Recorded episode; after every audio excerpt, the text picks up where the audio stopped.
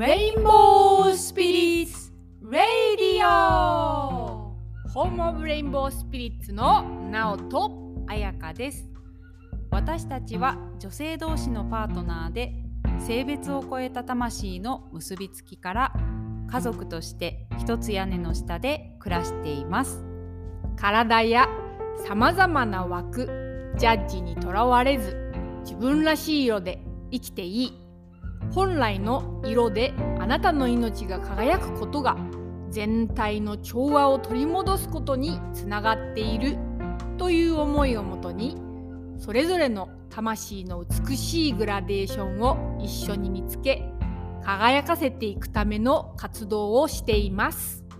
このラジオは自分の色を思い出すヒントになるようなお話を各週でお届けする番組です。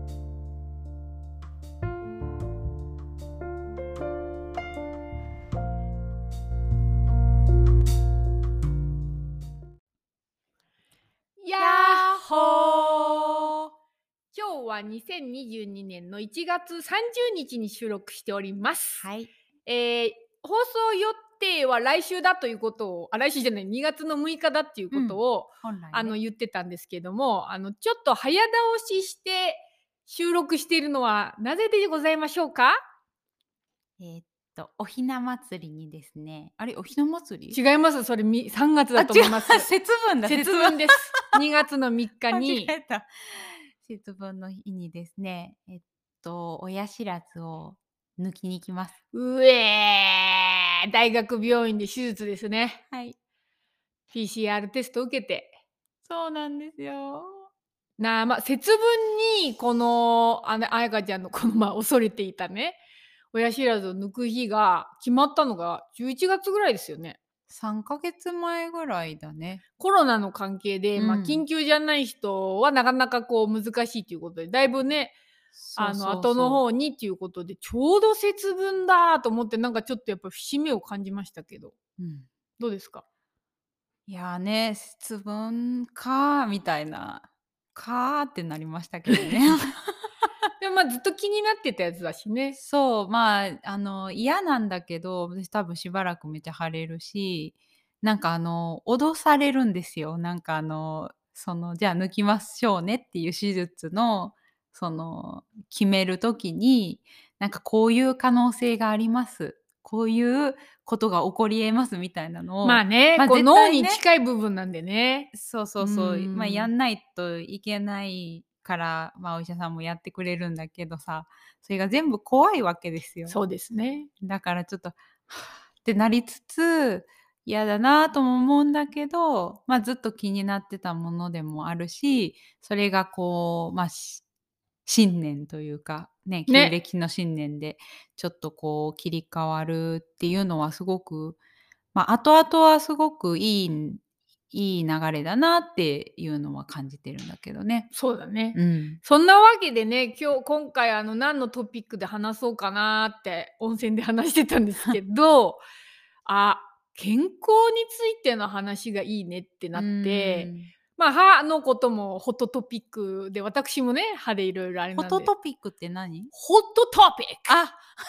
ハットトピックです。すみません、発音が悪かったんで。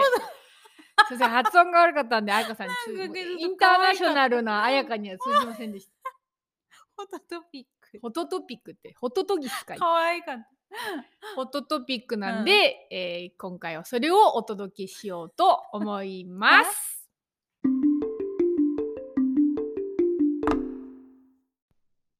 さあ、本編でございますけれども、実はななんとこの本編今収録している、えー、と日が何日ですか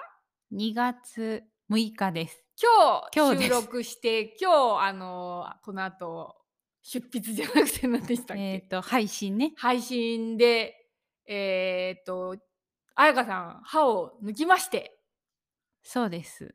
抜きまして新たなあの節分を迎えた新たな年を超えた私たちでもう一回撮ろうということになりましてはい。というわけで彩香さんいかがお過ごし？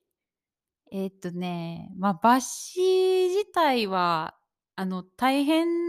でですね、このパターンはみたいな感じでお医者さんが言っていて。結構こう奥だったのかな？そうだね。だから骨削ったりとか、ま、歯茎切ったりとかししないと、ま、出せないみたいな感じだったんだけどなんかだから、結構だから、は腫れるとか痛みがめちゃ出るっていうパターンっぽいぽかったんだけど、なんとなんかその後痛みがほぼなくね、ほぼ痛そうじゃなかったで、ね。この後いぼーっとしてる感じで。そうそう、ん。痛くなって腫れていくんだって思ってたっていうか、前情報ではそう思ってたんだけど、全然なんかそれがなく、一番痛いのが、その抜く時に引っ張られてた右の口角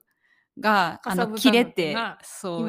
あの、ひ口がひそれで口が開けないみたいなのがあるんだあ、けどそんなわけで今日テンションがちょっと違います。さっきのイントロとテンションが違います。だから手術自体は、あの、抜歯自体がどうこうっていうことはほぼなかったんだけど、なんか多分薬で抗生物質の薬が、えっと、多分原因でなんていうのかな、気持ちがちょっと不安定？と、あと体の冷えだね。そうん。う、になってるっていうのに、なんか、こう気づいて、それで今ちょっとぬい抜き始めて薬最初のうちは多分飲んで良かったなってそうそう感覚があそうそったんだよね。う。そう。だからなんか、5日分丸々こう毎食後飲んでくださいみたいなのが出されてたんだけど、もうだいぶ残ってるけど、そのままちょっとやっぱり体の感覚的に良くないうん。感覚があって、みんながみんなこれは当てはまるわけじゃないないかもしんないから、なんか、ほんとにあの、なんていうの、自己責任なんだけど、なんか変な感じがするって思った時に、ちょっとそのなんていうの、そういうパターンもあるんだなっていうのは方あるよね。そのほんとそうそうそう。にお薬によって助かったっていう自分もそうだけうん。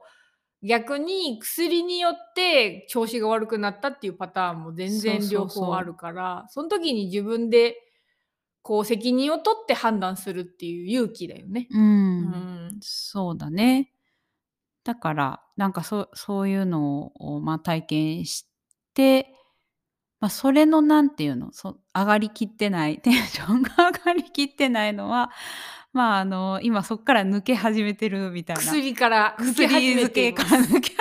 始めて いる最中でございます。はい。はい。そんななんかあの、まあ、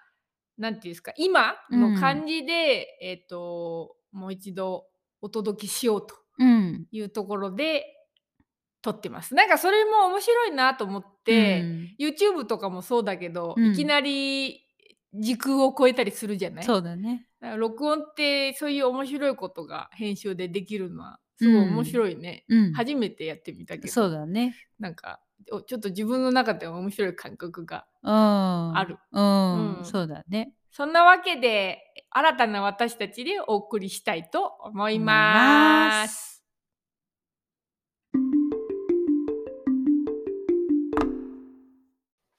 じゃあ、まあ、その、話すことは、まあ、その、に1月の末に言ってたホトトピックの、うん。ま、健康に関してのことなんだけど、うん。なんで話し話そうってなったんだっけ？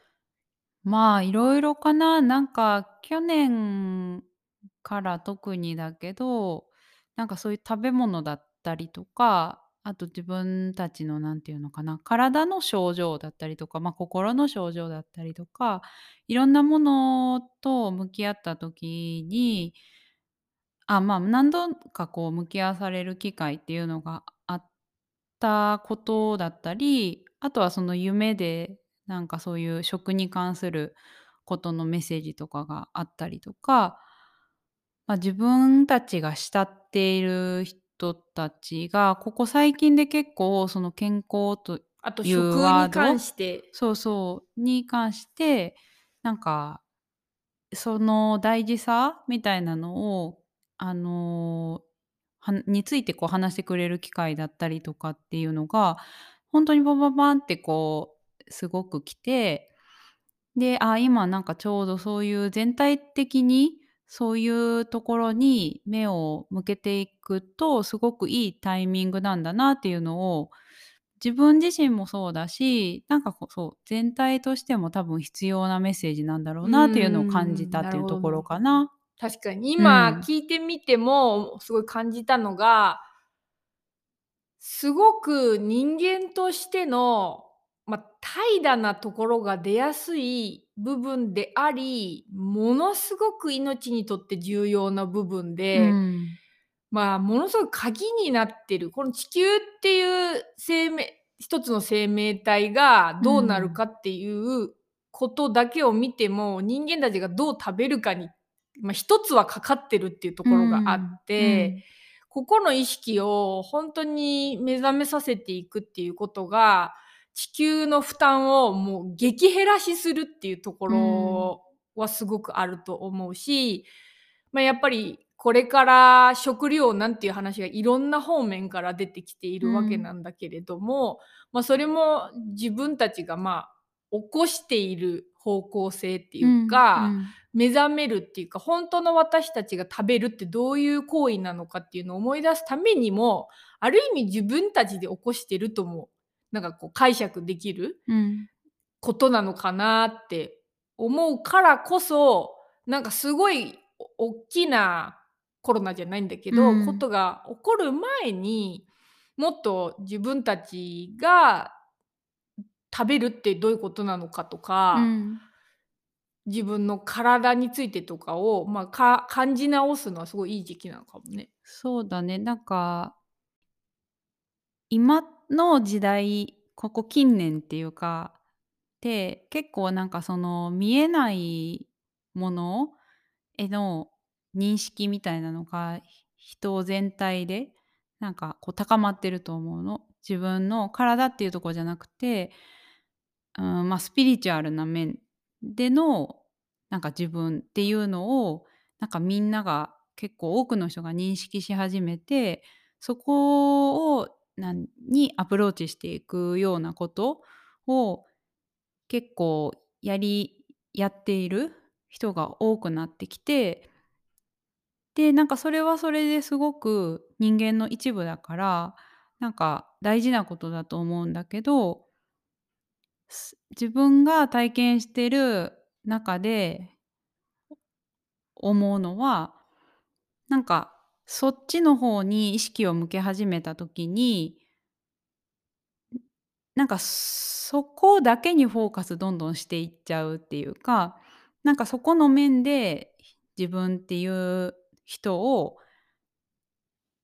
ベストバランスにしていくっていうことだけそのアプローチばっかりしちゃう？まあ、例えば具体的な感じだったら例えばなんとかのワークみたいなね。ビジュアリゼーションのワークみたいなやってたらまあ、それはすごくやってその領域ではすごく軽いんだけど、うんまあ、あの基本的な部分での睡眠だったり、うんあの運動だったり、うん食べ物だったりっていうところをなんかこう度外視しちゃうみたいな。そうそうそう。だからなんかそこの面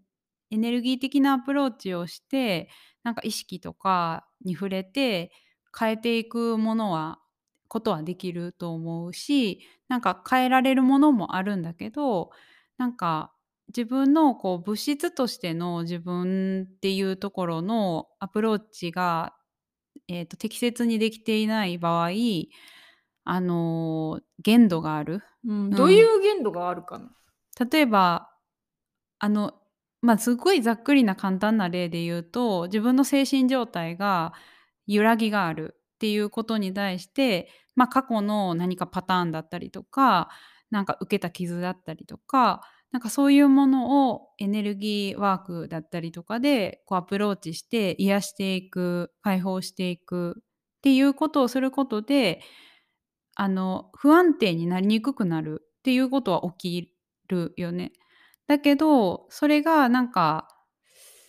なんかこうこれ以上超えられないラインがあるみたいな、ここまでは良くなるんだけど、うん。なんか本当にはなんかこうクリアにならないみたいなものがある場合、それは単純に本当になんか食べ物のによってそうなっているっていうことも結構あり得る最し近ねなおほらイライラしやすいタイプじゃない、うん。であの最近その彩香ちゃんが特にそのフラワーエッセンスっていうところから栄養学っていう視点をもらってきてくれて、うん。でまあその藤川先生なんなんちょっとちゃんと名前忘れちゃったけ藤ど、川徳美さんかな？うん、のまあその彼の、えっと、言っているのは、まあ、今地球上にある食べ物では、人間が必要なそのプロテインだったりとか、うんうん。その栄養素ミネラルとかがもう足りなさすぎる。うん。本当に女性が1日に必要な鉄分を取ろうと思ったらバケツ4杯のほうれん草をまあ食べなきゃいけないぐらい、もうほうれん草にパワーがない。でそれはなんか私たちも知ってることだったんだけど、実際にまあその数字を研究してるお医者さん研究家がいて、うん。そのデータに基づいて、まあ、彼はこういうふうにやったらいいんじゃないかっていうのを提案してくれてるわけで、でそれでまあ実際になおたちもじゃあ試してみようって言って、うん。そのサプリだったりとかプロテインを取り始めてるわけなんだけど、その知識が入る前はプロテインもちょっと飲み始めてたしちょっとサプリも飲み始めてたんだけどこうどっかでやっぱ科学的なものだからうん違和感を感じていて、うん。良くないんじゃないかなみたいな、うんうんそのそのマインドで飲んでるっていう聞き聞き方だったのね。うん飲み方もすいごいこう不安定な飲み方だったし、うんだけど知識が入って納得して試してみよう。うん。どっちが自分に合うか分かんないけど試してみようって思った視点で、まあ、やり始めていて、うんそれでそのイラってこの前感じた時に実際にサプリを必要なサプリを飲んだら、うん。もう数分後か自分を計測した時に落ち着いてたのね。うんうんうん。だからその時はあ本当になおの多くのイライラは、まあ、うん。神経系だと思うんだけど、うん。栄養素が足りなくて、まあ、うん。それがまあ修復したくてなってるのか細かいことまではちょっとな分かんないんだけど、うんうんまあ、何かしらのサインでイライラしてるっていうことが出てる。うん。でそれがより精神的なところから来てなくて、うん。その時はすごく、まあ、栄養素的なところから来てたっていう体感があって、うん。だからさっき彩香ちゃんが言ってたのは本当にそうだなって体感するうん。実感？そうだよね。そうだからなんか本当にこう自分をこうちょうどいいところになんていうのかな戻してあげるっていう時にのしたい時に本当になんかその体のこと食べ物とか栄養とかなんかちゃんと寝れてるかとかなんか本当にすすごいこう当たり前にこう昔から言われてたことの本当に重要さっていうのをすごいやっぱり感じさせてもらう機会が多くて、まあ、その藤川徳美さんっていうその教えてもらった人お医者さんはもうなんかうつとか何でもあの栄養取りゃ栄養とタンパク質取りゃ治るんですよみたいな感じのなんかもうもう以上みたいな感じの人だからあのまあそれはそれですごいさっぱりしててっていうか実際そのパワ効果がものすごいっていうことなんだと思うんだけどやっぱりそこだけで見ても見切れない部分とかクリアにならない。コメントを見てたら、うん。あのそのやり方でこう息子にアプローチしてみたんだけど、うんうん。まあ、逆効果になってしまったっていうパターンもやっぱり見受けられるから、やっぱりケースバイケース人間みんな違うから、今やってみないとやっぱり分かんないかそうだら、よね。やってみて違うかったら違うやり方が絶対なんかあるっていう感じだよね。そう。だからなんかまあさっきの私の抜歯後の抗生物質うん。ともつながるんだけど、なんかあのそういうこう一つのアプローチだけでこう人の体っていうのは全部がこう賄えるわけじゃないっていうことをなんかいつもこう心に留めておくっていうのはすごい大事だなと思うのとやっぱりお医者さんたちはお医者さんがたちがその知っているだったりとか定められたものっていうのをこう処方してくれるんだけどなんかそれが必ずそのまんま自分に入れた時にいい方向に何て言うのかなチューニングされるかどうかっていうのは本当にはやっぱり分かんなくて他の何か自然な療法が必要だったりするかもしんないしやっぱなんかどっちかだけっていうよりは本当にその時その時であって思っなんか感じれてその必要なものを選べるっていうなんか柔軟性を持っておくことっていうのはすごいこうそう、か大事だなっ結局て思う。自分軸に立ててれうんばそれができるん、本当に一番信頼できるのが自分の感覚っていうところに立っていないと被害者になったりするわけなんだよね結局。そうだね。なんか誰かを叩いたりとか、うん戦争に行っちゃうんだけど自分軸に立ててたら自分が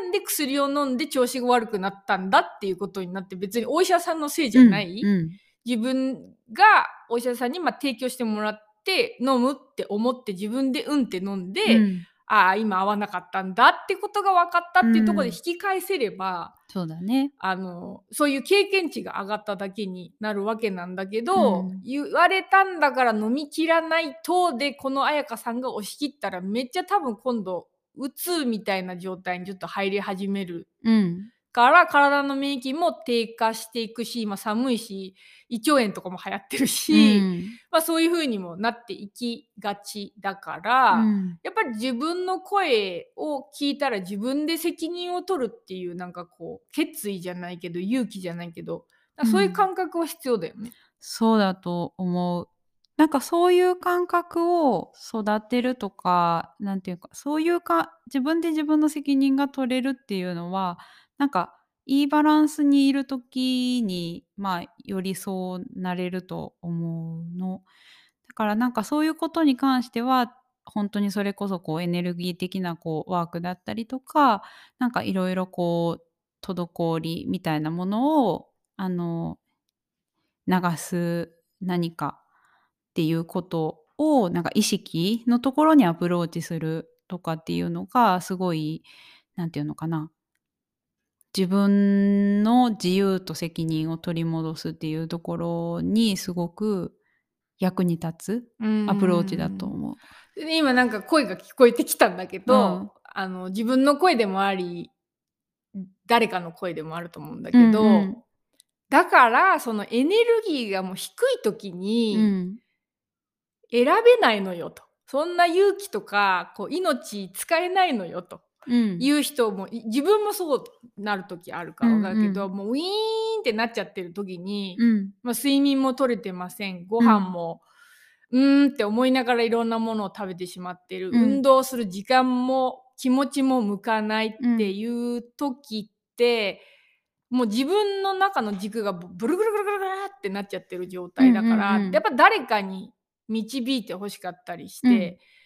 でその誰かっていうのを見つけるのにも自分の本当はこうセンサー使っていかなきゃいけないんだけど、うんうんそれも分かんなくてみたいな状況だと、うん言ってることは分かるんだけど、うんそういう時に一番自分で決められないじゃんって思ってる人も結構いるのかなって、そうだね。うん、そういう時にどうするのかって話だよね。まあそういう時はもうそうなるしかないよね。うんだからなんかなるんだけどそのその不調が出ていない時にの過ごし方が大事だと思う。うん。だからなんかその自分が比較的何かを学ぶパワーがあったりとか自分を見つめるうん。あのエネルギーがある時に、なんていうのかな。あの正しいっていうか、まあ、適切な知恵を入れておくことによって、例えばそのじゃあ一回それを入れたらあこれはこういうことなんだねっていうのを入れた後にその不調になってすぐになんていうのそこから立ち上がれる自分になるとかっていうことはない？なんかすぐに反映させられることもあるけどやっぱりその新しい観念というかなんかうーんがこう自動で作動するようになるっていうのはあの今あるパターンだって何回も何回も繰り返してきて自動で作動しているパターンだからなんかやっぱりある程度のその時間が必要だったりするものもあると思うの。だけど、その瞬間に例えば、ま、怒りが出たとか、なんかそのネガティブな思考から抜け出せないとか、ま、そういうことを抱えてたとして、それがそれが作動している時に気づいて、どうこうできなかったとしても、なんか後に、あ、これってそういう状態からこうなったんだなっていうことを、あの、落ち着いた時でいいから整理するっていうことを、もうほんとに繰り返していくしかないと思うーう。ん。で、なんか私が例えばこの抗生物質によって、あ、この気分のすごい極端に沈む感じとか、なんか心細いみたいな気持ちだったりとか、ワクワクして、あ、いいいいやんこれって思って作ってたものが、全然なんか、こうやれる気持ちじゃなくなったりとか、みたいな感じのことを昨日は起きてたんだけど、あ、でもそれがなんか、あ、これはなんか今回は薬かもしんないなっていう風に、そのすっごい不調な中で気づけたっていうのは、なんか過去にそんなにないわけ。その最中に気づくっていうことが。だけど、今回は気づけたっていうのがあって、やっぱりこういう風になんか重ねていく、で、なんかその自分の自分をネガティブにさせるっていうか、まあ、その自分の命が育まれないパターンをが何かっていうのを知ることと、自分の命が育まれるとか循環する方向に行く、なんていうのかな、要素っていうのが何なのかっていうのを、本当にちゃんとこう自分で認識にどんしっかり入れていくこと、うん。なんかそれを重ねていくうん。と、すごく不調になった時も、あの、なんか、あ、ここ、これが原因なんだなっていうのを不調な中でもちょっと分かって、で、それをでも、じゃあ、なんていうのかな、回復させるのには、自分自身ではちょっと動くパワーがない。だから誰かにこういう面で助けてもらおうとかっていうことが、しんどいなりになんかこう導き出せるように結構なっていくのはすごく感じてるうんだよね。やっぱり日々の積み重ねっていうことだよね。その、毎日どういう風に暮らしているかの選択のとこでまず予防線を張っとくっていうか、うん基礎をやっぱり立てておくっていうことと、うん。その自分をやっぱり見る癖っていうのを細かくやってることで、不調の時にも気づけるぐらいのその感度が高まってるっていう。うん。なおもう一個あって、うんそのそれ牧野先生っていう瞑想の先生がさ、うんうん教えてくれたあの話で彩香ちゃんにも生徒時代に話して記憶に残ってるって言ってくれた話がさ、あのその牧野先生がそういうまあいろいろんな自分が言ったんだか忘れちゃったんだけど、うん。そのやっぱり食欲っていう欲望の馬って結構もう大きくなっちゃってるじゃない、そのうん人間の中で。うん。なんかこう暴走してしまってるところ、まあ、女性の人は特に多いのかもしれないけど、自分もそのアメリカに行ってたっていうこともあってものすごい量アメリカ人食べるわけよ。うんもう半端、まあ、あのスーパーサイズミーっていう映画とかが出たりとかしてたんで なんとなくこうその食べる量をなんかこう思い浮かべる人もいると思うけど本当に日本人がおかしいねっていう量が適量みたいなうんうんうん。感じの国にやっぱり住んでたから、うん。まあ、自分の中のその食べるセンサーみたいなのもちょっとまあぶっ壊れかけてたとも思うんだけど、うんうんうん。で日本に帰ってきてヨガの先生とか始めててストレスも結構多分あったりしてでやっぱり食欲がなんか止まらないっていうか変だなっていう感じが自分の中ではあったね。イライラもすごくしてたしうん。常に。でその時にたまたま瞑想のクラス行った時かなんかに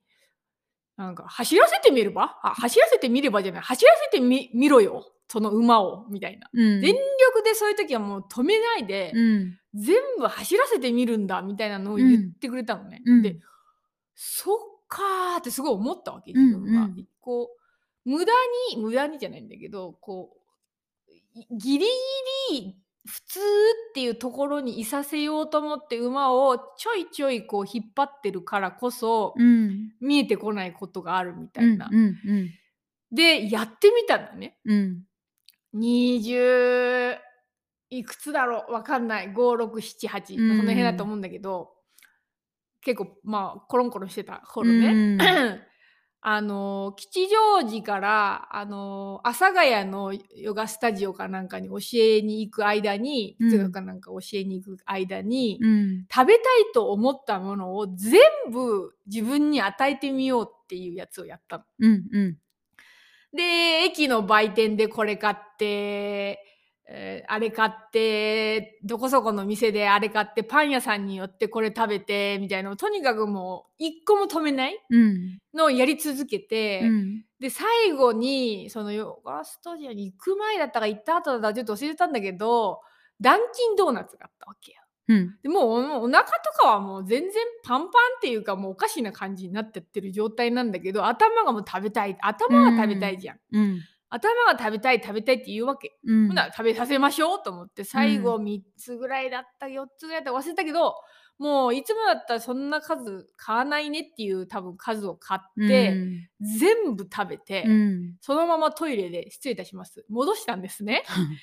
あのそれで止まったの。うんなんで止まったかっていうとおかしいね自分と。うん。これは病んでるねっていう、いい意味での認識がすっごいこう体感で目の前でうん。いろんなことが起きたかうん。とで、一致したの。それまでは一致してなかったのね、うんうん。頭の欲求と胃の状態と心に起きていることと認識がもうバラバラなの。うん。だから止められないっていうか止まんないわけよ、なので体と心を一致させるためにも頭を走らせて、うん。体にまあその時は無理してもらったわけだけども、うん。で体が本当に傷ついている。私の場合だったら、彩香ちゃんが泣いているという状況を目の前にしてうん。うわーひどいね私みたいな、うん。いうのをやっぱり認識できるっていうのが人間はあると思うわけ。それを食欲でやったっていう話。うん。でその後ねあのそれだけのなんかこう変な欲みたいなのがね出なくなっていったのを覚えている、うん。急には全部止まんなかったんだけど、うん。なんかあれほどのなんか焦燥感みたいな感じもあったんだよね食べることに対して。うんでな止まったんだよね。うん。だから本当に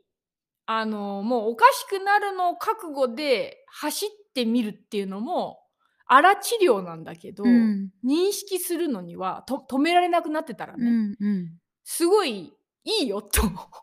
うん。いうのがあのなおの経験で言えること。だ両方だよね、その日々から自分のことをちゃんとウォッチングして観察して、ケアするっていうことはやっぱりすごく必要だと思うんだけど、うん。時にもうバカになっちゃってるものは思いっきりバカにしちゃうみたいな。うん感じに戻ってこれる時もある。うん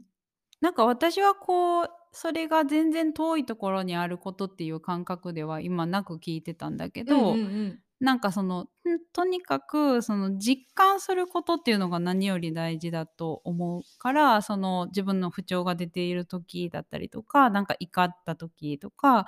なんかそれをやっぱちゃんと味わうとかこういう状態だったんだなとかその瞬間じゃなくても後でちゃんとなんか感じておく。っていうことをすることでだんだんその認識が高まっていってその一致してくるっていうことが起きてきてあいらんなっていうものは本当に手放すことができたりとか必要だなって思うことを本当に大事にできるようになったりするっていうのが起きるなと思ってるからなおさんが言ってるその何て言うのその変に止めないっていうことはすごく一つ大事なポイントだと思う。なんかなんかよくあろうっていう風になんかすることで逆の方向にバーンってなんかリバウンドするみたいなことってやっぱりすごく起きやすい。だからなんか思うのは本当にまあ食べ物だったらなんかその本当はあんま食べたら自分の体に良くない症状が例えば出るとかなんかよくあんまりこう体に合ってないんだろうなとか食べ過ぎだなとかっていうのを分かりながらどうしても例えばジャンクなものとか食べてしまうみたいなことが私は結構ずっとあったけどなんかそれを抜けていく本当に抜けていくっていう方向に迎えたのはなんだろうそれを変に制限しなかったからだと思う。ううん、そのなおさんのと同じでなんかなんていうのかなそれは食べまあそれを食べちゃ食べたいっていう欲を止めずになんだけどなんか私はそのヨガを始めたことでなんかいいことやってるからなんかいいもの取り入れようかなみたいななんかそういうのですっごいジャンクなお菓子100円で1袋ガッサーって入ってるなんかあのそういうお菓子もなんか止めれずに食べてたんだけどだけどなんていうのかな添加物とかが入ってない優しいお菓子っていうのがあるっていうことを知ってなんかそれも食べるようになってたの。だからなんかでそれをやってるうちにだんだんなんだろうなやっぱりなんかいいものとか自分の体を何かこう蝕むものとかっていうのは自分の意識でこう選べなかったとしても取り入れた時に自分の体はすごいちゃんとキャッチしているっていうかだからなんかとにかくそのジャンクなものとか何か自分の体にとって良くないと思っているけどやり続けていることとか食べ続けているものとかっていうのを止めずにそれがやめれなくていいからなんていうの？いいもの。をね。自分にとって多分すごいいいだろうって感じるものをい入れるっていうことをほんのいなんていうのひとしずくでいいんだよね。ひとしずくっていうのがさすごいうちらにリアルなのはフラワーエッセンスがさ、うん。波動でさ、うん。まあ、言ったらまあただの水なわけなんですけどとか、うんちょっと添加物添加物じゃないやなんだっけグリセリンだとかアルコールが入ってるぐらいなんだけど、めっちゃ変わるっていうのを体感してるから余計うんそのちょっと添加物がひあの入っていないクッキーだとうか、んまあ、お菓子類だとか、何かちょっと良さげな野菜だとかうん食べてることが、めっちゃ本当に意味があったねっていう風のを、うん今すごい振り返って思うっていうね。うん。そうそう。だから本当になんか、その当時は、なんていうの、なんかそういうやめられないことに、あの罪悪感を感じてたりとか、まあ、先生とかもさしててさ、なんかこっちではクリーンな感じだけど、裏ではそのジャンクなもの食べてみたいな、なんかこの二面性みたいな感じで受け自分は感じてしんでる人多いと思そうそう。それですごいなんかこうダメだみたいな気持ちになったりとかなんかしてた時もあったんだけどそう本当になんかそれって無駄じゃなかったしなんていうのそのそうプラマイゼロやんみたいな気持ちになってたからだけど全然そんなことなくってちゃんと自分の体はいいものはいいものとして認識してなんかしてくれていたんだなっていう。でなんかあの二面性じゃなくて多様性ってその時に捉えられてたら楽だったなって、ね今の自分はその時の自分に言ってあげたい。そうだよね。それもあなたのキャラっていうか、うん、いろいろ食べてみたい自分でうんいいじゃんって、そう思その時は思えなかったね。う。うん。うんでもやっぱりねそのややめなんかこう悪悪いと感じるものとかもこう触れてなかったら悪いか本当に悪いかどうかも分かんない。またさ、ねその悪いってさいうところに属してるものがうまいんだよね。そうそうそうそれが難しいのよ この地球上手に作られてるわみたいなそそそうそうその美味しさを知ることも一つ大事なことだと思うんだよね地球で、うんうん。これうまいんだけど体に悪みたいなうん。そうそうそう。だからほんとになんかそれで良かったんだなって今はん。思えるし、そう、私もその当時の自分に、だいいいんだよって言ってあげたいなって思うなっていうのがあるね。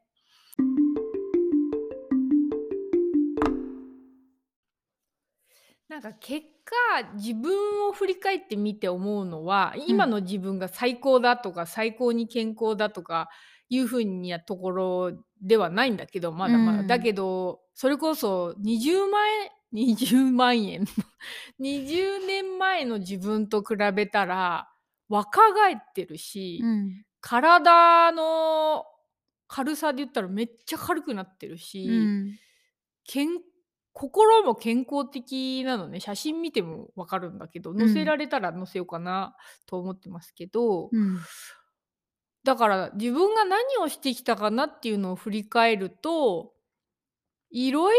ろやってみた結果、ほんとに気持ちいいものが分かるようになったっていうことで、うん。それがなおの場合は、最初っから言われてて、これが健康です、これが心地いいゾーンですって言われてるのだけの振り幅をやると、苦しくなってうん。暴れちゃう、不うん。安定？うん。なんかつまんない。うんうん。だからもっといろんな振り幅の地球で言われているものを味わってみた中で、自分でちゃんと選んで、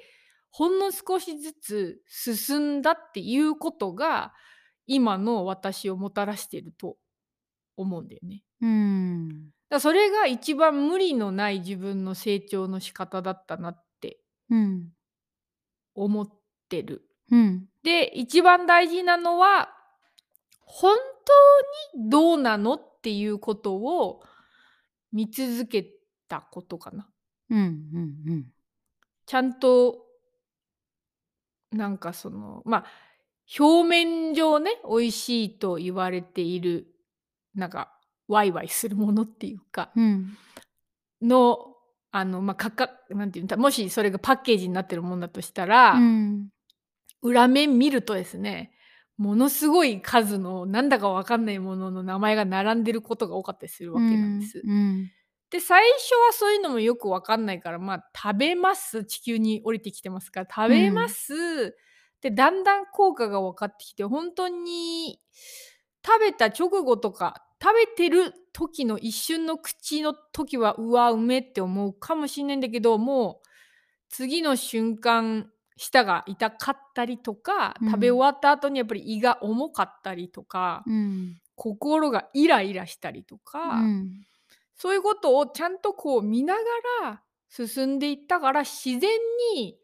ほんとに合わないものうん。を、あの、食べなくなっていったっていうことがあんのかなっていう。うんうんうん。だからなんか、自分どう？自分振り返ってみて？ま、おんなじかな。なんか私もとにかく何て言うの、なんかいろんな欲をこうなんていうの、制御できるような、あの、感じではなかったから1袋ガンガン食べてたんでしょ？うん。食べてたし、ま、全体的に結構めちゃくちゃだった。こないだゴミ屋敷に住んでてあ、痛いのね、口が痛いのね。今ちょっと笑うとちょっと。口角が。裂けそうすいませんすいません。ま、その当時の、あの、あやかちゃんの写真を見せてもらいましたけど、かなりコロンコロンとした感じで、まあ、肉体的にもん。精神的にも色々抱えてた。うん。自分もそうだな。うーん、うん。そうだね。だけど、なんかほんとにどうにかして、こう幸せになんか生きたいなって思っていう思いはなんかずっとやっぱり持っててで、ま、ヨガを始めたっていうところがきっかけで、何て言うのかな、やっぱり自然にこう結構自分が調整されていって、なんかいいものをに触れたくなっていった。でもなんかその前はもっと何していいか分かんなかったりとか、ま、どうせ私はなんかこのまま変わんないんだみたいななんか諦めだったりとかもやっぱりすごくあって、だからなんか変わりたいって思ってんのに、変わろう変われるための行動をなんかこう自分で選べなかったってういうのがあっん。て。でもそのささっきなおさんが言ってたみたいにパンパンなんだっけ、ドーナツ最後食べて吐いたっていう話とおんなじで、もうほんとにどうしようもないなみたいなところまで行ったからなんかしようみたいな感じでヨガ始うめられたっていうのがやっぱりあって、ね。でもそうそう。から、ある意味ほんとに、あの、病むっていうこととかがう全体ん。的に未だにマイナスなイメージだけれどん。も、ほんとに人間っていうものを見極めた人たち、例えば野口生態の野口さんとうか、野口春。近さんとか、うん。その、生きることの中に病むことがあって、それでめっちゃ調整してるから、う全くん。全然悪ではない。うん。逆にそれをうまく使って熱を出し切ったら毒が出るわけで、うん。ほんとにありがたいその人間の働きの一つで、勘違いしちゃってるみたいな。そうだね。なんかほんとに最近こうますますなんていうのかな、こう、いい悪いのところは終わりがないなっていうところをことを感じてて、なんかこう、一般的にいいこととされることをが必ずしもそれだけをやり続けて、完全にこう人々がとても豊かになったり健康になったりとかするっていうわけじゃやっぱりなくて、ほんとにその人それぞれのなんていうのかな、プロセスがあるし、なんかその時々の方法があるし、なんかこう、この時にはこれがいいといいっていう場合もあれば、ちょっと日が経てば、それがいいものじゃなくなるっていう場合とかもあって、ほんとになんかこう、こう、これこれこれがいいです、これこれこれが悪いですとかっていう、なんかそういう世界から抜けて、自分でなんか柔軟に選べるようになる。で、どっちに由来だとしても、どんな風に言ったとしても、なんていうの、こう自分の中心に戻ってこれる、その知恵があることっていうのがなんかすごい、こう、まあ、みんなにとってすごく大事な要素なんじゃないかなって思う。うーうーん。ん。ま、結局、自分たちが、うあの、行きん。着いてる答えはほんとに感じる力を高めるだけだっていうすっごいシンプルなところで、そうなんだ。これがほんとに。正常に起動されれば、うん。人間は自分で自分を導くことができるっていう、うん。ほんとに霊長類って霊霊性がもともとものすごい高いうん。超リーダーのう中に入ってん。るグループのうん。私たちは生き物だから、うん。もうそれに尽きるなっていううん。ことだな。そうだね、なんかパワーの使い方だとかをほんとに何て言うのかな、知っているのはなんかほんとに自分の中心っていうか、なんていうの、内側のスイッチがこう起動されることによって、ほんとに正しいパワーの使い方っていうのが、こう見えてくる。何を今入れるべきで、何をなんか手放すとちょうどいいのかとかっていうのをほんとになんか、本来は私たちは感じれるはずだなって思う。そう。だからん。やっぱりほんとに感性、感じる力を高めていくことがほんとに大事だし、それが育まれたら、何て言うのかな、止められてた自分らしい表現みたいなものとかも、なんか自然に使えるようになっていったりとかするっていうのも思う。うーんん。そう、それが楽しみなの。なんか、うん自分たちの周り、自分もそうなんだけどね、うんもちろん自分たちもそうなんだけど、自分よりさ、周りの人のが、こういろんなことがはっきり見えたりするじゃない？ビジョンっていううか。ん。だから周りの、あの、最近出会っているうん。人たち、特に生徒さんと言われるゾーンにいてくださる人たちの目が出た先に、どんな面白い世界が展開されるのかっていうのは、うんそう何かっていうのは明確にもちろん見えないんだけど、うんだけど絶対に面白くなるっていうのはめっちゃ感じるのね。うん。だからそれが楽しみでなんかそその夢がっていうかまあ現実なんだけどその夢がまあ夢っていうかビジョンうん。が本当になるようになんか自分たちの命を生かしたいなっていうのをすごい思っちゃうね。うんうんうん。そうだね。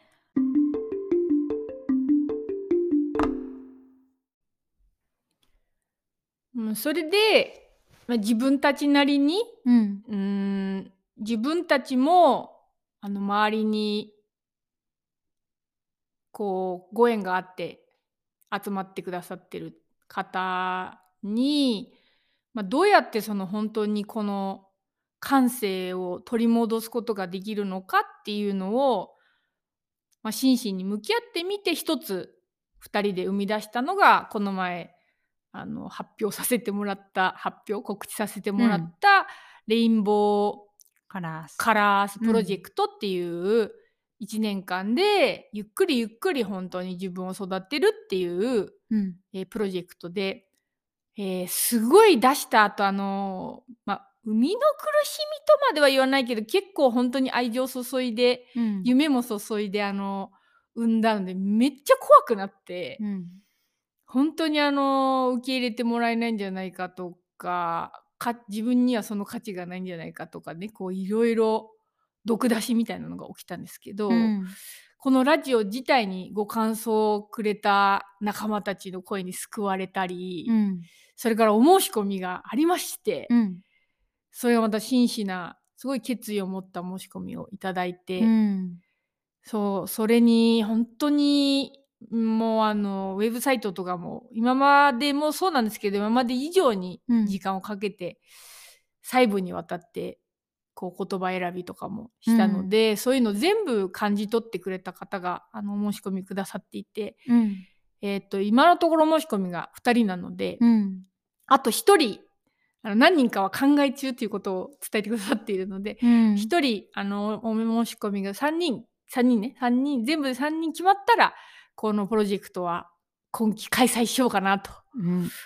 思っているんだけど、もう一つ今生み出し中のえーっとクラスになるのかなこっちは？まあ、そそうだね。講座という言い方もできるんですけども、まあ、なんていうの？なんか、去年は単発でも受けれるクラスとしてやっていたことを、なんだろう、いろんな要素を織り交ぜたシリーズクラスに、として、なんていうのかな形にし直したっていう感じだね。うんうんうん、なそれあやかちゃんのね講座なんですけどもまあ去年まだ今やってますけど去年生み出したやつは女性性を育む育み生かす基礎からのマントラ講座っていう本当にこうあの基礎からのマントラ講座っていうところが、まあ、メインになっててそこにそれを通してまあ女性性っていうところの捉え直しだったりとかなんか育んでいくっていうことだったりとかを、まあ、合わせたクラスっていうのをやってたんだけど。でなんかまあ去年から今年いろいろの要素をうんフラワーエッセンス、アートセラピーなども勉強したり自分で実践したりして、いろんな要素の良いところを合わせた形のうん。新しいクラスか、シリーズクラスだね。名前は何でございましょうか？はい。女神の力で感性を目覚めさせるシリーシャクティマントラアートセラピー という講座です。講お座シリーズクラス？かっこいいはい。名前になりましたどんな感じなのかな？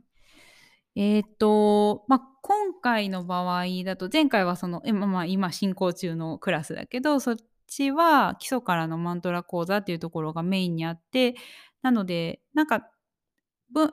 そのマントラのボリュームとかもちょっと、ま、多めだったりとか、あの、それを学ぶっていうのをと、そのテーマに応じた、あの、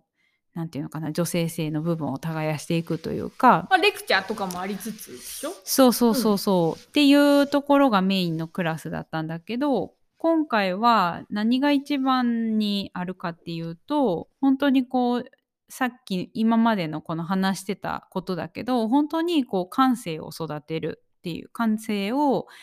取り戻す、目覚めさせる。まあ、言い方はいろいろだけど、ほんとにそこに焦点を当てて、で、それを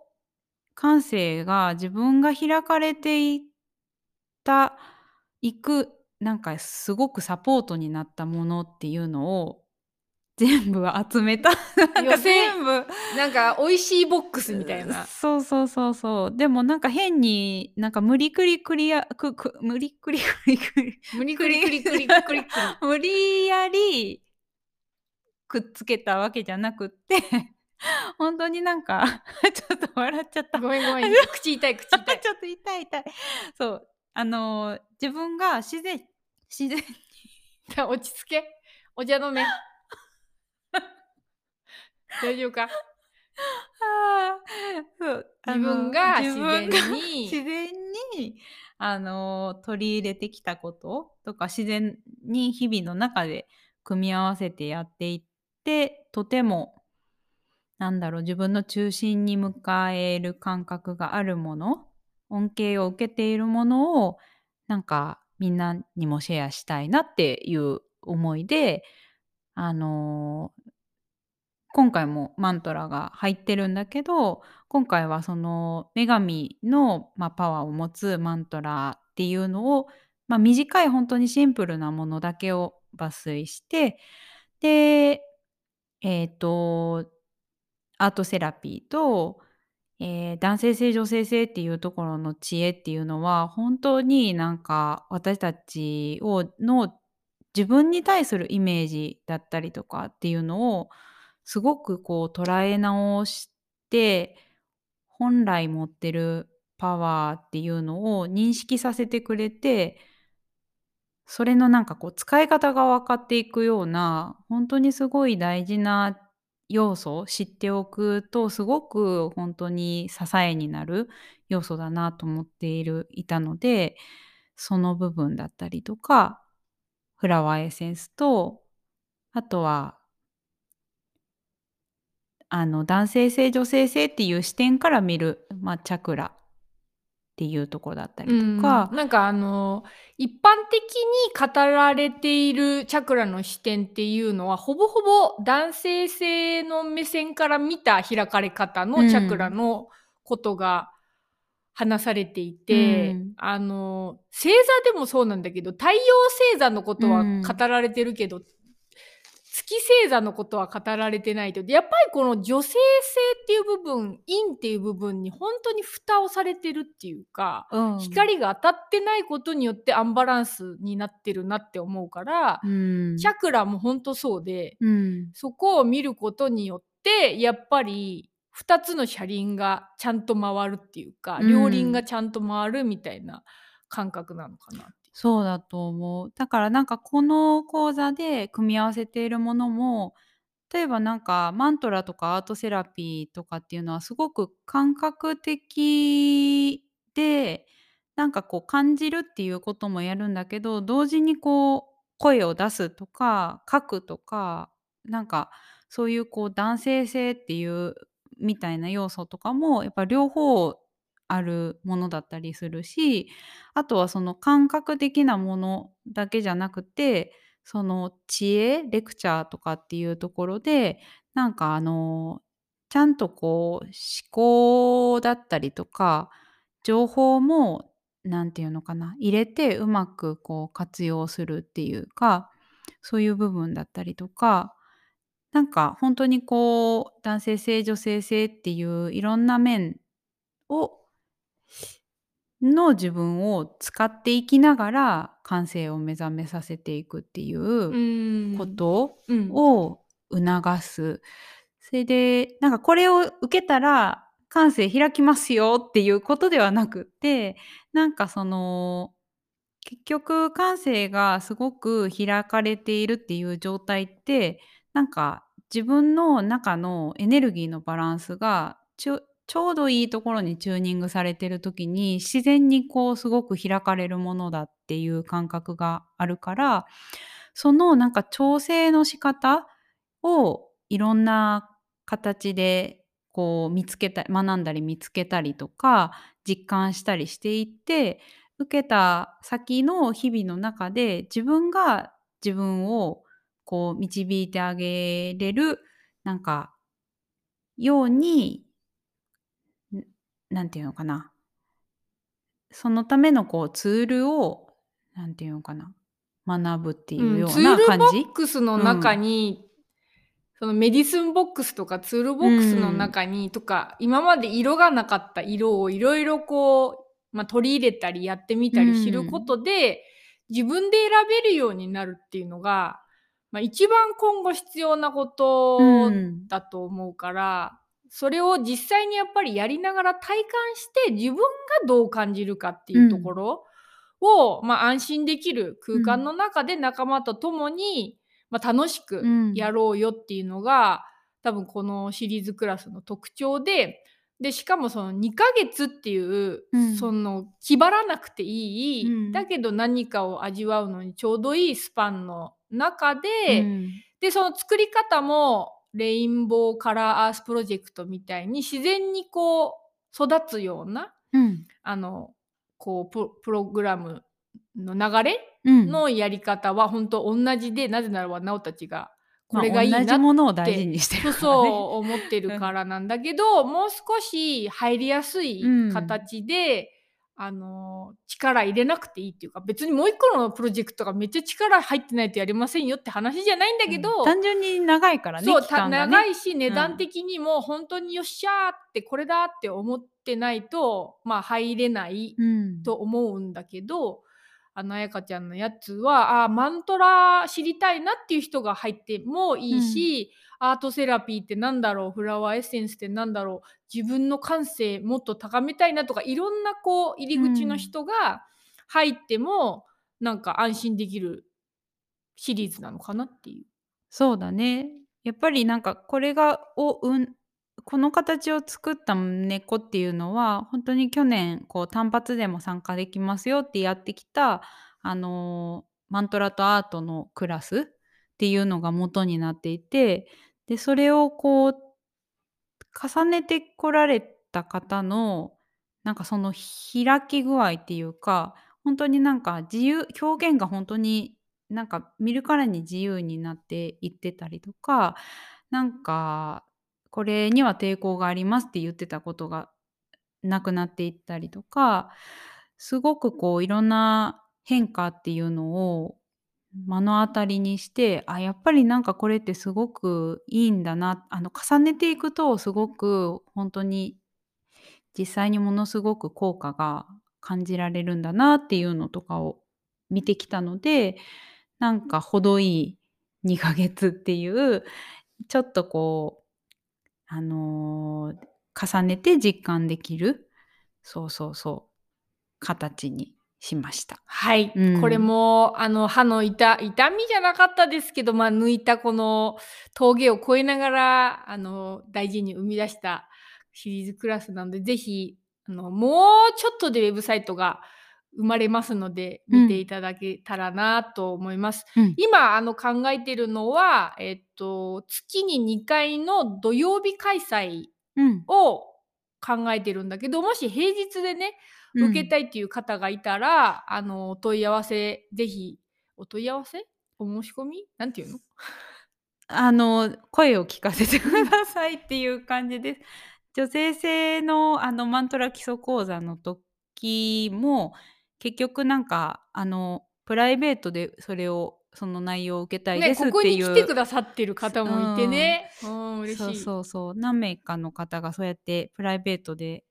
じゃあやろうっていうことになっていたりとかあのしているので、まあ、そうやってグループクラスで他の曜日でっていう希望だったり、まあ、プライベートでっていう形だったりそこは柔軟にあの受け付けているのでまたお知らせください。はい。では、あの、もうすぐこのウェブサイトがうん、上がると思いますので、またそちらの方も告知、インスタとかね、そうだね主にねいいと。うん思いますので、はいえー楽しみに待っていてくださったら嬉しいです。です。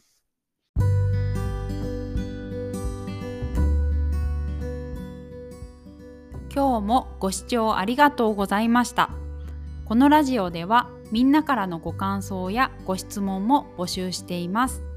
お便りフォームへのリンクはホームオブレインボースピリッツウェブサイトのトップページまたは Spotify の説明欄にありますのでぜひみんなの声を聞かせていただけると嬉しいです。次回は2月20日の配信予定です。またこの場を通してみんなと交流できることをとっても楽しみにしています。じゃあね